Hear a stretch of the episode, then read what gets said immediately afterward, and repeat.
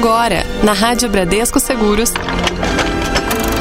Resumo da ópera. Resumo da ópera. Seu programa sobre filmes, séries e literatura. Muito bem, senhoras e senhores, final de semana chegando. Calma, macaca, calma, calma, que antes de você ter um super final de semana, você tem que passar aqui no nosso resumo da ópera, porque aqui a gente te dá o que que tá acontecendo aí no mundo do cinema, dos seriados, das séries e também da literatura. E ninguém melhor, o cara que manja isso, eu sou um mero apresentador aqui. Quem manja mesmo é ele.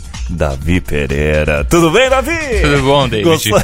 manjo nada, manjo nada. Que isso, rapaz? Faz o possível, faz... só aqui. Ele fala 60 línguas aqui. Ah, o nosso tra... Não. falando grego. Ah, fala... o nosso trabalho é mais de pesquisa, né? Ah, como, nem como, tanto. Como... Não, como deve ser também, né? A gente Só... que é jornalista, a gente é muito engraçado, né? Porque é. jornalista às vezes trabalha de, em várias editorias, né? É. E às vezes você não sabe muito sobre aquela editoria, mas aí o você trabalho pesquisa. de jornalista é isso, né? Você tem que pesquisar, né? Por mais que você não.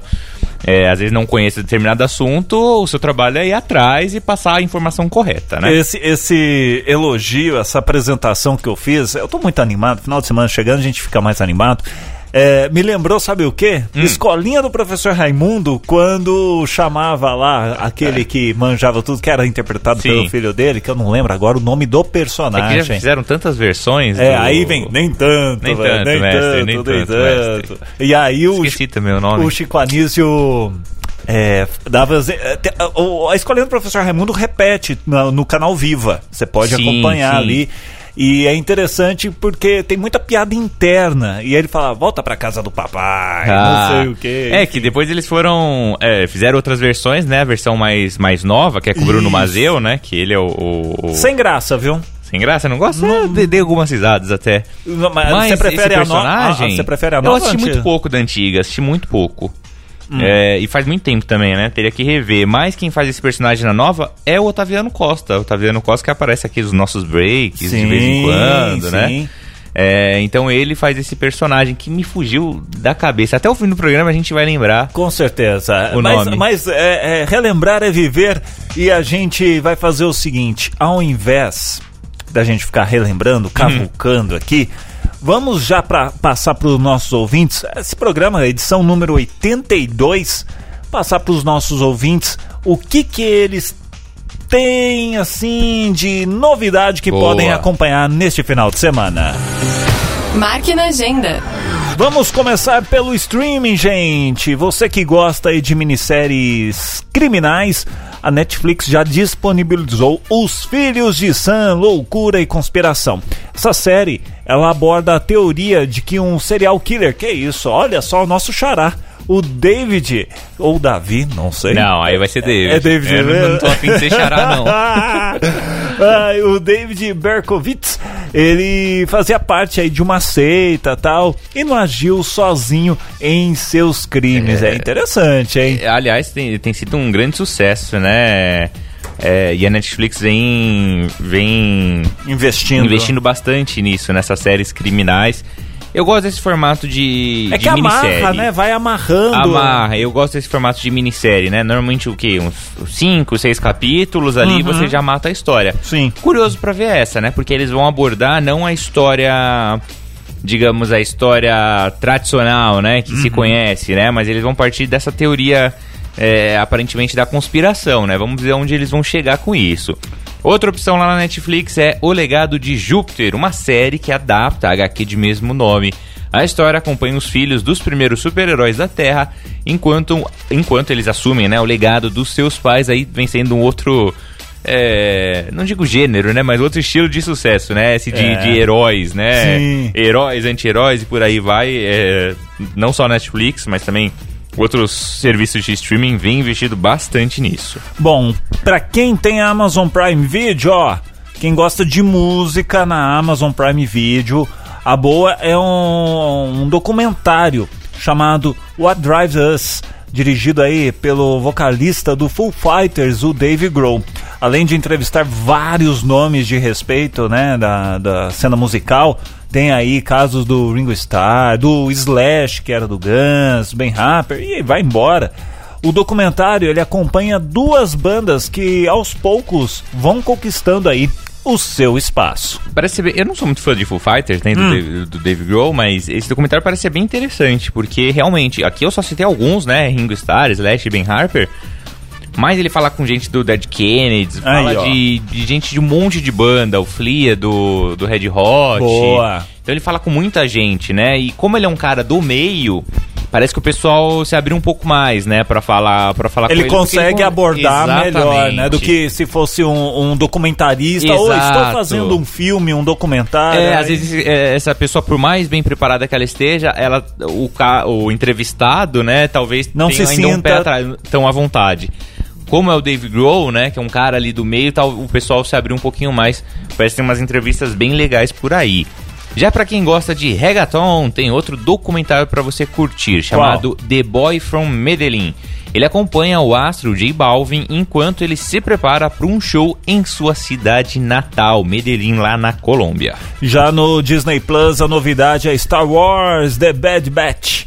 É uma série animada sobre um esquadrão de um lote estragado dos clones de Elite. É bem interessante aí quem gosta de Star Wars, É hein? impressionante como tem produto derivado Nossa, de Star Wars, pra né? caramba, pra caramba. Nossa, tem tudo. É o fulaninho que apareceu em dois segundos num filme. aí tem lá, a série do fulaninho que apareceu em É dois segundos verdade. do filme, né? Mas pra quem gosta deve ser ótimo, né? Com Porque você- certeza, prato cheio. Vai mantendo ali a. a, a- a- não ia falar o vício. o, o, o- É quase um vício, né? Quase um vício. É, o, o, O gosto. O gosto, os fãs, vai alimentando os fãs. É. Né? Não, não, não tem aquele negócio, ah, era bom, mas que pena que não tem mais nada tal. Não sempre É, tem uma o novidade. pessoal que é fã de Star Wars não pode reclamar Viciado disso. no bom sentido, tá, É, gente? Além de trocentos filmes, né, longas, tem série, tem série derivada, tem série de animação, Aham. tem tudo, né? Na literatura, vamos lá, a dica é reedição de Chão em Chamas, que é um livro de contos do mexicano Juan Rufo. Juan Rufo que publicou muito pouco durante a vida, esse é um dos poucos livros que ele publicou. Nos quadrinhos, o que, que a gente tem, Davi? Olha, a boa nova é Crônicas Ameríndias. Na obra, o Gustavo Schimp e o Henrique Alcatena apresentam em 10 contos lendas e tradições de povos indígenas da região dos Grandes Lagos. Parece um trabalho bem interessante deles. Muito bem, ó, daqui a pouquinho, tocar uma música aqui, tem eu falando grego, hein? Falei que o Davi fala 60 línguas. Será que ele fala grego também? Será que a expressão será grega? Será portuguesada? Será indiana? Você não trouxe nenhuma expressão indiana, cara. Não trouxe, mas deve ter, né? Deve ter. Porque tem Eu Bollywood ver- muito forte lá. Exatamente. Talvez. Boa, boa ideia, tá boa, boa vendo ideia. só? Daqui a pouquinho tem mais resumo da ópera.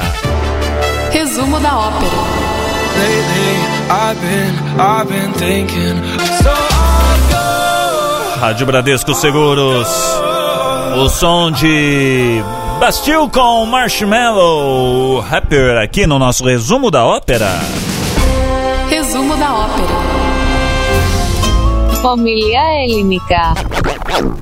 Falando grego. Davi Pereira, qual é o termo, a palavra, a frase, o que você trouxe hoje? Hoje a gente vai falar do Bottle Episode, algo como episódio garrafa, né? Numa tradução livre do inglês pro português. Esse termo, David, ele é usado para fazer referência àqueles episódios de séries que não alteram a trama e que acontecem, no geral, né, num mesmo cenário, com poucos personagens e normalmente giram em torno de uma situação bem específica. Bom, no início esses episódios eram feitos ou por falta de tempo para produzir ali um novo episódio, ou então para economizar custos. Esse termo ele surgiu lá nos anos 60, quando Leslie Stevens, criador da série The Outer Limits, a quinta dimensão aqui no Brasil, né, a tradução, teve que criar um episódio rapidamente e com pouco custo. E aí, como é que fica? Hein? Daí ele disse algo como: Eu tive que tirar um episódio da garrafa como um gênio. Que coisa! É, daí o Bottle Episode, né? Pra... Mas desde então, na verdade, né? Esses episódios eles também são usados de forma mais criativa, né? Como forma de aprofundar as relações entre personagens. Alguns Bottle Episodes famosos são o Fly, de Breaking Bad. Nesse episódio, os dois protagonistas eles estão discutindo num laboratório, né? É, enquanto eles tentam matar uma mosca que aparece lá, que invade o laboratório. O episódio gira em torno disso. E também tem o episódio The Box, da comédia Brooklyn Nine-Nine, que se passa todo no interrogatório da polícia. Então, é, esse termo ele lembra um pouco o filler que a gente já comentou, né? Que é um episódio Sim. meio encheção de linguiça, né? Que não que o episódio filler é aquele que que é muito usado pra quem acompanha anime, né? Que é um Aham. episódio que normalmente ele é feito pra dar tempo do produtor do, do episódio continuar, né? Na, nas, é, a, Faz- série acompanhar, conseguir acompanhar a produção do mangá, né? Que normalmente Uhum. eles são feitos é ao mesmo tempo, né? Não são feitos depois que o mangá acabou. Sim. Então o cara tá produzindo o mangá, ele precisa de mais tempo pra produzir, só que o anime tá acelerado ali e eles precisam de mais tempo e aí eles colocam esse episódio filler. O Boro episódio, normalmente ele, ele pode ser um episódio filler nesse sentido, né? Porque ele normalmente ele não adiciona nada à trama. Uhum. É, dificilmente ele vai mudar, vai trazer uma informação super nova. Mas com o tempo ele acabou se tornando justamente um, um episódio também usado de forma mais artística, né? Usado pra aprofundar é, os sentimentos de determinado personagem, a relação de alguns deles. Sim. Então eles podem ser usados de, de forma mais legal. Mas curioso que ele surgiu justamente nesse sentido de, ó, você tem pouco tempo e pouco dinheiro. Então, por isso que normalmente eles ocorrem dentro de um mesmo cenário, com poucos atores, pra não ter muita dificuldade, né? Ó, você precisa gravar esse episódio pra agora. É, é uma forma, como foi dito, justamente de fazer algo com custo mais baixo, né? Você não inventa Sim. muita moda, a gente vai fazer aqui. Que é o que o Davi, o Davi falou.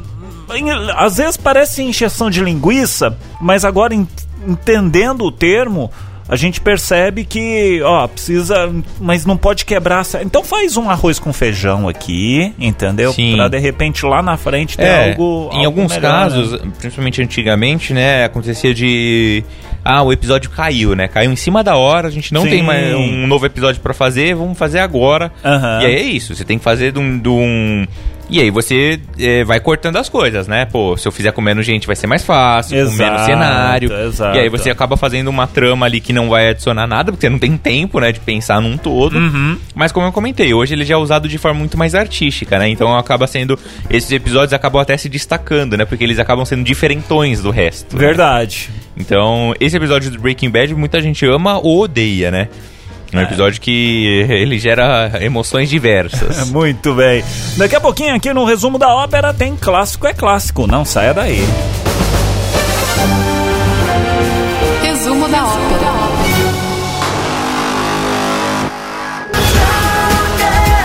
Rádio Bradesco Seguros. Nesta tarde de sexta-feira, o sonzinho dela, hein? Britney Spears. Com Stronger aqui na nossa programação.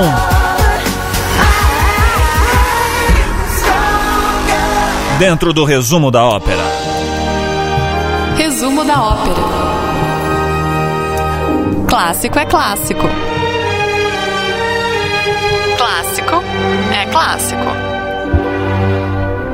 Muito bem, de volta aqui no programa de hoje. Davi Pereira, pegue seu drink.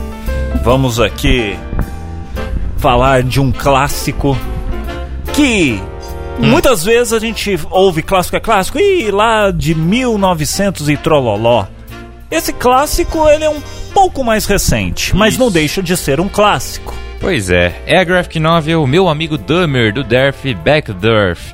A HQ ela gira em torno da relação do autor com seu colega de sala, o Jeffrey Dahmer, que mais tarde, ó que legal, né? Ele acabou se tornando um famoso serial killer. Que coisa, o Def já tinha planos de escrever a história desde 1994, quando soube da morte de Dahmer na prisão. Só que a primeira versão da obra só foi publicada no começo dos anos 2000, e essa versão tinha apenas 24 páginas e foi publicado ali pelo próprio autor. É, foi só em 2012 que o Derf conseguiu, como editora, publicasse a obra, dessa vez já completa, né? Com um pouco mais de 200 páginas. Essa graphic novel, ela foi um sucesso, conseguindo até mesmo uma indicação ao prêmio Eisner e vencendo a categoria Revelação do Festival Anguleme.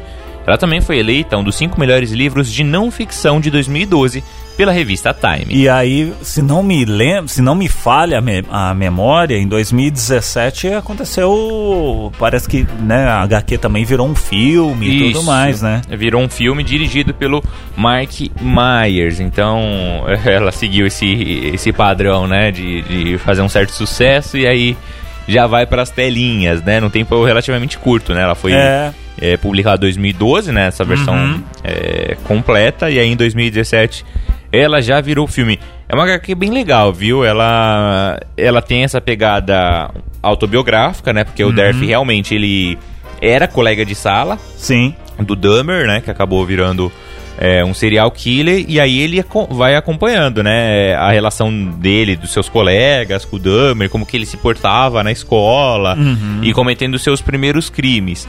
É, então é uma HQ que tem um clima até meio de terror, assim.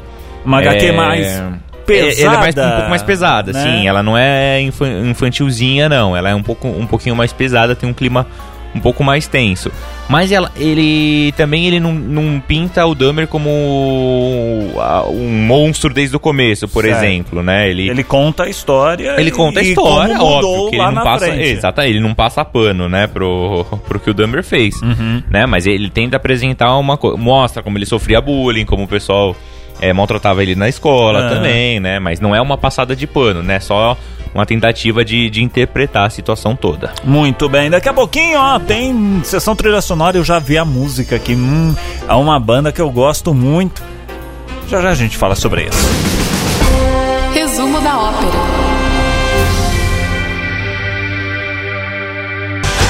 Rádio Bradesco Seguros, Bon Jovi, Keep the Faith, aqui na nossa programação, dentro do resumo da ópera dessa tarde de sexta-feira, aqui em radiobradescosseguros.com.br. Resumo da ópera.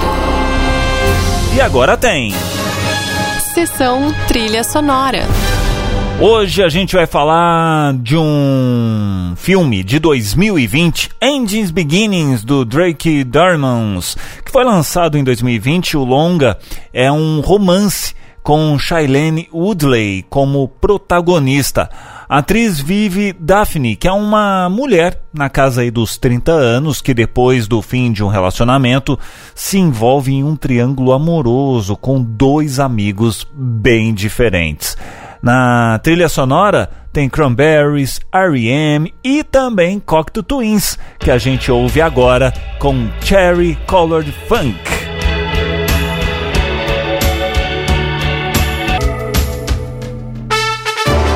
Resumo da ópera. Estamos de volta. Calçada da Fama. Muito bem, Davi Pereira, quem vai perfilar hoje aqui, hein? Você gosta, vai? Ah, Você usa o tá- termo, bichão, depois... Quem Pode que mais vai... mudar, né, um pouquinho. Quem vai, quem vai perfilar aqui? Na passarela... Hoje a gente fala da escritora brasileira Marilene Felinto. A Marilene nasceu em Recife em 1957, mas ela foi criada aqui em São Paulo. Bom, formada em letras, seu primeiro romance foi o livro As Mulheres de Tirucopapa, é isso mesmo? Tijucopapo. Tijucupapo. Isso em 1982. A história acompanha Rízia, que é uma mulher que tenta voltar à lendária cidade de Tijucupapo, que, né, onde a sua mãe nasceu, enquanto ela rememora a sua vida em Recife e também em São Paulo. É, o livro venceu o prêmio de melhor romance inédito da União Brasileira de Escritores e a Marilene ela também foi eleita autora revelação do prêmio Jabuti daquele ano. Além disso, o livro foi publicado em vários outros idiomas. Outros de seus romances Hum. são os livros Obsceno Abandono e O Lago Encantado de Grongonzo. Ela também publicou as coletâneas de contos, postcard e contos reunidos, além de livros de ficção. A Marilene ela também escreveu colunas para jornais e revistas brasileiras. Interessante, hein? Assim, multi escreve para várias sim. mídias, pode ser Ela dizer tem assim, livros né? de não ficção também, né? De, de- sobre jornalismo e tudo Uhum. mais. Mas tem romances, tem contos. Esse romance, inclusive, já indiquei aqui, é um livro bem legal. Ah, é verdade. É, esse é facinho. Os livros dela não são tão fáceis de achar. Esse é fácil, esse é mais, ele é mais famoso. Esse é, acaba sendo um pouquinho mais fácil, então vale a pena ler. Muito bem, ó, só para não deixar no vácuo aqui, ah, falamos no início do programa sobre escolinha do professor Raimundo, onde tinha o aluno que era o nerd ali, né? Nerd, aquele que era Sabe tudo. o sabe tudo ali, o mais estudioso, que era o seu Ptolomeu. É, isso, a gente não conseguiu lembrar, né? no- Interpretado nos pelo Niso, que é, que é filho do, do, do Chico Anísio também. Exatamente. E aí agora na Neto. nova versão pelo Otaviano Costa. É, realmente, a gente não conseguiu lembrar, né? A gente foi atrás. Fomos atrás e trouxemos aqui pra você Boa. que, que ficou às vezes interessado, ó, tá passando Escolinha do Professor Raimundo nas noites no Viva, tá? Ali por volta de eh, umas oito e meia, nove horas da noite, tá passando lá, tem uma maratoninha lá, uns três episódios, acho que três ou quatro. Você pode acompanhar no canal Viva. Davi Pereira, daqui a pouco vamos trazer notícias para os nossos ouvintes. Notícias, o pessoal ficar bem atualizado. Muito bem, já já aqui no resumo da ópera. Resumo da ópera.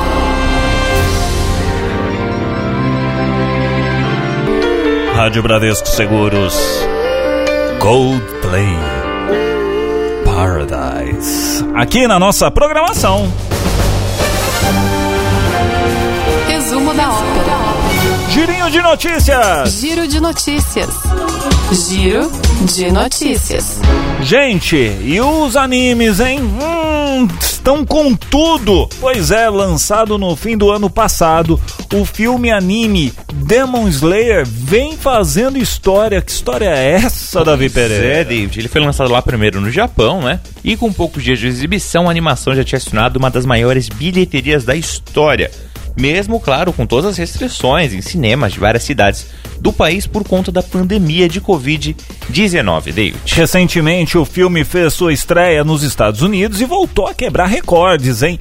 Se tornou a maior bilheteria de anime em cinemas de todo mundo. O filme arrecadou mais de 442 milhões de dólares. Caramba. Assim, ultrapassou os antes recordistas A Viagem de Chihiro e Your Name. Nessa última semana, inclusive, Davi, o anime voltou a liderar a bilheteria dos Estados Unidos, o que aumenta aí, né, ainda mais a sua liderança no ranking geral. Ó, O que eu acho que eu- é bastante interessante de a gente, de a gente observar é que tudo isso está acontecendo numa época de restrições, né? Nossa, imagina se não tivesse. Se não tivesse, né? Então, Estouraria. É, então, eu, a gente, é Ou que não dá pra gente medir, não, né? né, Porque né? às vezes o pessoal tava tão é, carente de ir no cinema que deu um boom. Exato. Né, então, é- O que, que tem no cinema? Tem isso? Ah, vamos então. É, Tipo, vamos, vamos assistir. Nem sou tão Sim. chegado em anime, pode mas ser, pode ser. vamos lá, vai. Quero sair um pouco de casa, É, quero. O que não tira os méritos do filme, né? Mas é uma, uma condição atípica, né? Sim, Acho que dá pra, dá pra gente observar pelos dois lados. Não vai dar pra gente ter uma certeza, né? Aham. De se o boom foi causado por isso ou É. se não tivesse essa, essa situação toda de restrição seria melhor, né? Mas fato é que já bateu alguns recordes. Outra notícia, David. Hum. O Senado brasileiro aprovou recentemente a criação de um prêmio Infanto-Juvenil de Literatura. Olha! Trata-se do prêmio Monteiro Lobato de Literatura para a Infância e a Juventude. Se aprovado nas demais instâncias da política brasileira, o prêmio vai ser realizado de dois em dois anos e ele vai premiar um escritor e também um ilustrador dos países da comunidade dos países de língua portuguesa, que são Angola, Cabo Verde, Guiné-Bissau, é, Bissau, Guiné Equatorial, Moçambique, São Tomé e Príncipe e também Timor-Leste, além, claro, Brasil e Portugal. É, só, assim, a única coisa que eu, eu acho que não deveria ter ser prêmio Monteiro Lobato, né? Monteiro Lobato ele tá numa série de polêmicas recentes, né? Ah. Por conta da sua obra, ter, ter um viés, às vezes, explicitamente racista, né? Então eu acho que o. é, Poderia poupar, né? Eu acho que não, não precisaria usar o nome de Monteiro Lobato nesse sentido, né? De um prêmio. Acho que outros escritores poderia é, valorizar um legado de um outro escritor, né? É, porque é uma polêmica muito forte, uma polêmica muito justificável, né? É, Por conta da, da, da obra do Monteiro Lobato. É, nos dias de hoje é complicado, porque às vezes naquela época, abre aspas, era normal. É. Aí traz pro dia de hoje, fala, mas peraí. É, no caso do Né? Monteiro Lobato, sim, concordo com o que você tá falando, Fica- tem essa questão do anacronismo, né? Que a gente não, não pode analisar com os olhos de hoje uma situação do passado. Mas, no caso do Monteiro Lobato, né, é um pouco diferente, né? Mesmo na época já era complicado, né? Uhum. Ele defendia abertamente posições racistas, né? Então, é, eu acho que, ainda mais por ser um prêmio infanto-juvenil, eu acho que deveria, deveria ter um pouquinho mais de bom senso, né? Um outro nome. A ideia é legal, né? De premiar um escritor e um ilustrador. Legal essa questão também dos países, língua Sim. portuguesa, né? Que aí é um pouco de como funciona o prêmio Camões, né? Que é, É de literatura em geral, que, É verdade, que ele vai Camões. que é uma, mas é uma vez por ano, né, o Camões, mas também de todos esses países, né, que, que concorrem ao prêmio. É, nesse caso, Infanto Juvenil, a proposta é a cada dois anos, mas claro, a gente comentou, vai passar por outras instâncias da política, tem que passar é, por outras aprovações, e aí, quando o prêmio sair direitinho, a gente comenta um pouco mais. Muito bem, daqui a pouquinho, ó, tem curiosidades e também as indicações, hein? Eu vou dar uma indicação que eu já dei aqui no programa, mas agora saiu uma continuação e eu preciso falar sobre isso já já aqui no resumo da ópera. Resumo da ópera.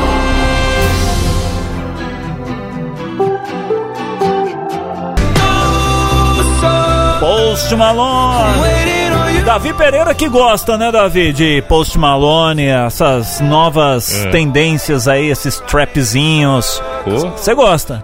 Não gosta? pra mim você gostava.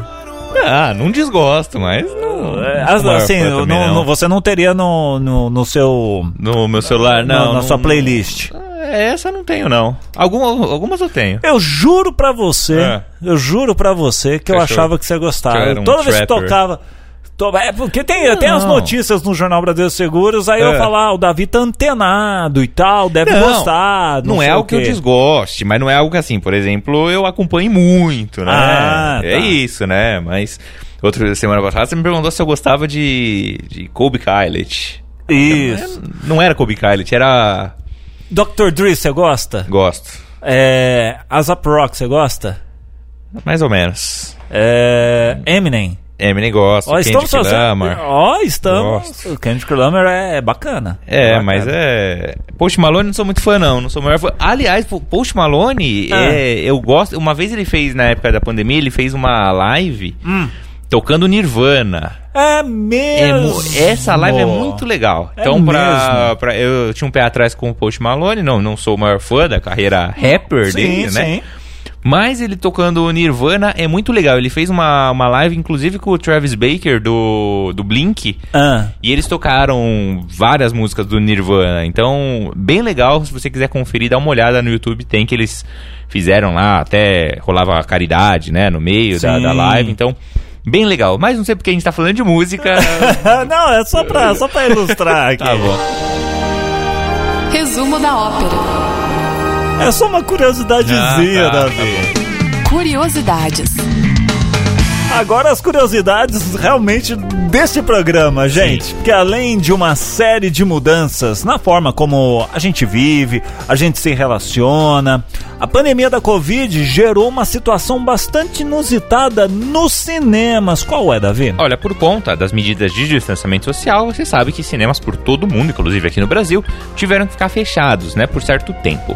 Mas para não perder um recorde, teve filme sendo exibido pra ninguém. Não, não, não, não, não. Pra Como- ninguém, David. Como assim? Essa história ela aconteceu lá nos Estados Unidos, em Portland. Ah. Por lá, no cinema Clinton Street, o filme The Rocky Horror Picture Show Tá. vem sendo exibido sem falta, acredite. Todo sábado o pessoal transmite Não, esse filme não, há 43 não. anos. Não, você tá, você tá, Não são você tá, tá trolando. 43 anos, ou seja, é uma baita de uma tradição que o pessoal leva muito a sério. Só que no ano passado, e inclusive também nesse ano, o cinema teve que permanecer fechado durante alguns sábados. Só que, pra não deixar a tradição morrer, um fã Hum. chegou lá no cinema, convenceu a dona local a exibir o filme, mesmo sem audiência nenhuma, gente. Pois é, e aí ela, né, pra manter vivo esse espírito da tradição, ela exibiu longa por todos os sábados em que não havia audiência. Aliás, quando as condições sanitárias melhorarem por lá, né? The Rock Horror Picture Show foi o primeiro filme a ser exibido com público. Eu não tô acreditando nisso que a gente leu agora aqui. É 40 bizarro, e- né? É bizarro, rapaz. Chega a dar medo. 43 anos o filme sendo exibido lá. pen- Uma vez por semana, né? Todo sábado e tal. Não, tudo bem, mas. Sem, sem- cara, energia elétrica custa, as coisas custam. Você exibir. Tanto é que muitos, muitas salas de cinema, não sei se você já pegou, Davi, que teve no show. é, por, às vezes falta de, de, de, de espectadores, sei lá, tinha você e mais três. Hum. E aí o pessoal do cinema fala: olha, você não quer assistir um outro filme, depois, numa outra vez, você assiste esse, porque não compensa passar o filme pra poucas pessoas. Já pegou alguma situação assim? Uhum. Não, nunca peguei. Eu já peguei. Sério? Eu já peguei. Não compensa. Aqui no Brasil, pelo menos, estou falando de É. Brasil, né? Isso é lá fora. Ah, de, de não compensar, olha, gente, vocês, ah, trocar o. Você quer assistir o filme A? Filme A só tem vocês três. Não quer assistir o filme B e vou dar um voucher aqui pra vocês poderem assistir o filme A numa outra oportunidade. Já teve isso, Davi Pereira. Em Já condições normais, tá falando Condições normais, sem pandemia. Isso daí 2014, isso. Que filme 2015. também? Não lembro agora. Eu lembro que, que rolou isso daí foi muito interessante. Falei, peraí, mas como é que funciona? Eu vim pra assistir tal filme e não vai exibir. Ah, Então, é que não. Vai, em, em numa linguagem mais é, popular. Não compensa. Não compensa pra, pro O cinema. custo de exibição O ali. custo de exibição. Nossa, Aí a curioso. gente lê 43 anos sem pra ninguém, não sei o que e tal, não sei o que. Caramba, É, o bicho. cara deve ter bancado, né? Rapaz. Na, na- na matéria que a gente pegou pra. Eu compro pra os 200 noticiar. lugares aí É. e passa essa porcaria aí. É, eu tá? acho que o cara deve ter bancado pelo menos um custo pra não dar prejuízo, né? É mesmo, Né? Um rapaz. custo ali da exibição. É, Mas é bizarro, mas assim, é é legal, né? Essa questão da tradição. Lá nos Estados Unidos tem muito isso, né? Eles têm muitas salas de cinema e você tem essas exibições é, de filmes. Não, aqui no Brasil a gente tem os filmes que estão sendo lançados ali da época, né? É, que tá no cinema agora. Mas lá eles têm muito disso, de filmes que já estão a. Eles vão deixando em cartaz, filmes mais cults, por exemplo, né?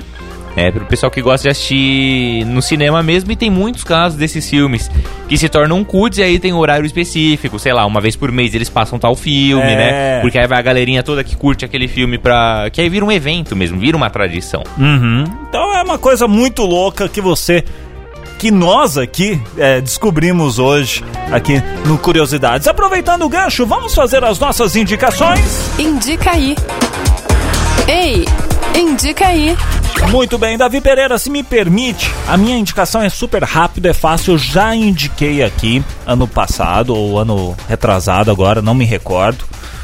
Sobre uma série que deu muito o que falar. Algumas pessoas gostam, outras falam: Hum, isso aqui tá cheirando copa. É o caso do Davi. O Davi pensa assim: é sobre Manifest, gente. O voo 828, aquele que fala do avião que decola passa, acontece alguma coisa lá no céu, uma tempestade, uma turbulência, e quando o avião pousa no aeroporto, passaram-se cinco anos e as pessoas que estavam é, em solo mudaram suas vidas. Então tinha gente que era tava noiva, não tá mais noivo, pegou, se casou com outro e tal, não sei o que. E agora tem a terceira temporada. Você dá uma buscada aí nas internets da vida. Tem já cinco episódios da terceira temporada de Manifest. Eu, sem dar spoilers, digo o seguinte: o menininho, o Carl, ele continua terrível. Vamos, eu posso, eu acho que esse é o adjetivo. O adjetivo terrível, terrível. No, no sentido bom da história, que você fala, você vê, você fala, menininho, entendeu? Você É. fala, caramba. A história ainda continua muito bem amarrada, tá? Eu assisti os cinco episódios dessa terceira temporada nesse final de semana. É, continua bem amarradinho. Termina um episódio, você fala, hum, põe o próximo, o próximo. A hora que chegou na quinta, acabou, não tem mais, ainda não saiu lá fora. Então, eles já, é, estamos em tempo real, pelo menos no que eu vi, no que eu acompanhei. Manifest, terceira temporada. Dá uma buscada aí na internet que você vai achar.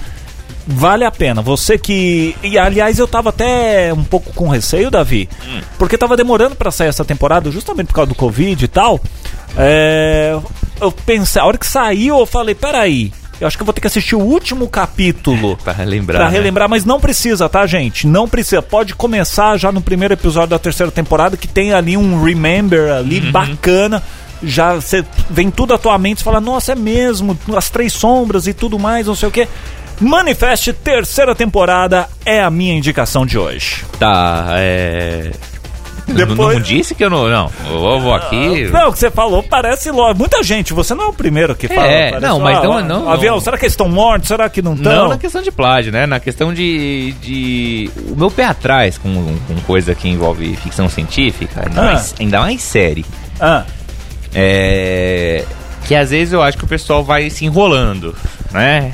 Como foi com Lost. não, Lost foi. É, Lost foi. Você terminou Lost? Terminei, terminei, terminei. Achou Demorei, demorei final- acho que quatro meses. Não, tudo. Ah, se eu É, gostei do final?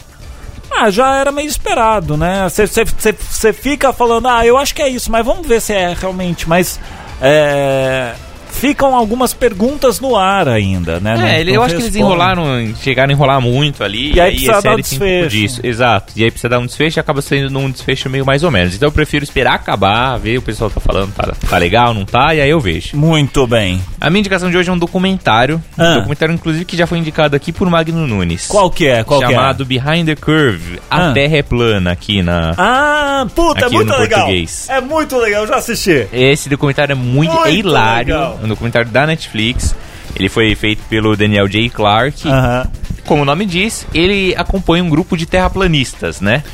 E, e, a, e ao, desculpa te interromper. Não, já assistiu, vamos lá comentar. Quando, quando você fala, quando a gente fala, né, ah, sobre a Terra é plana, você vai achar que o seriado enaltece a, a comprovação dessa teoria. É, não, Sendo mas que é o não. contrário, bicho. É. eu- aí você terminou de ver o documento e fala, como é que os caras aceitaram a gravar? É gravar isso. E eu não vou mais falar Porque é o seguinte, é, vamos só falar do formato, né? Ele, ele tenta entender esse pessoal da Terra plana, né? Isso. Os terraplanistas.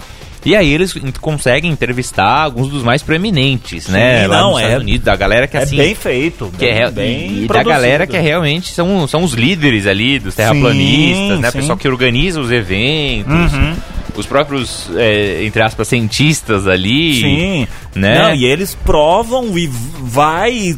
A teoria deles é muito boa. Eles é, têm- é, assim, não é simplesmente, ah, eu acho porque cadê não sei o que. Não, eles, eles fazem o negócio da régua, do, do, do É. mar lá, as teorias, né? É, e o documentário acompanha alguns desses, de- de- desses planos que eles tentam fazer pra provar que a Terra é plana, né? Nisso mostra algumas convenções deles, né? Aham. Mostra uns rachas que tem no grupo.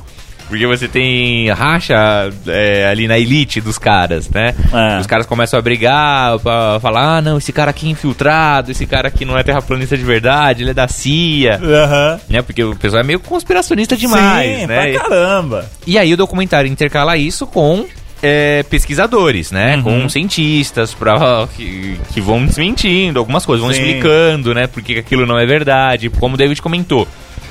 Não é que eles é, eles estão certos no negócio, os terraplanistas. Só que eles tentam, ele, de alguma forma eles tentam uma comprovação científica daquilo. Só que eles acabam fazendo coisas erradas, né? Por métodos são, são, re- errados são refutados o tempo são todo. refutados, é. Mas o legal do documentário é que, claro, você dá, dá boas risadas, mas ele não tenta.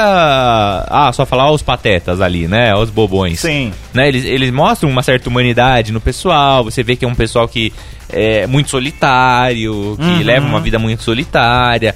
Que eles veem naquele grupo também uma forma de, de interação com outras pessoas, né? Isso. Então ele tem essa pegada legal, mas é muito engraçado. É bacana, é bacana. Ele é curtinho, tem 96 minutos. É, tá na Netflix, chama A Terra é Plana, né? O Behind the Curve. No original ele foi lançado em 2019, comecinho de 2019, na Netflix. Então fica aí a dica pra você que gosta de documentário. Mas assim, é, ele é bem leve, você vai, vai rindo, te coloca pra pensar em alguns momentos, mas é bem interessante. Muito bem. Sendo assim, senhoras e senhores, não temos mais tempo. Termina aqui mais uma edição do resumo da ópera. Obrigado a todo mundo aí que ficou com a gente até agora. Chegando aí o Jornal Bradesco Seguro, segunda edição. Tchau, Davi! Tchau, tchau, tchau. Você ouviu na Rádio Bradesco Seguros. Resumo da ópera. Resumo da ópera.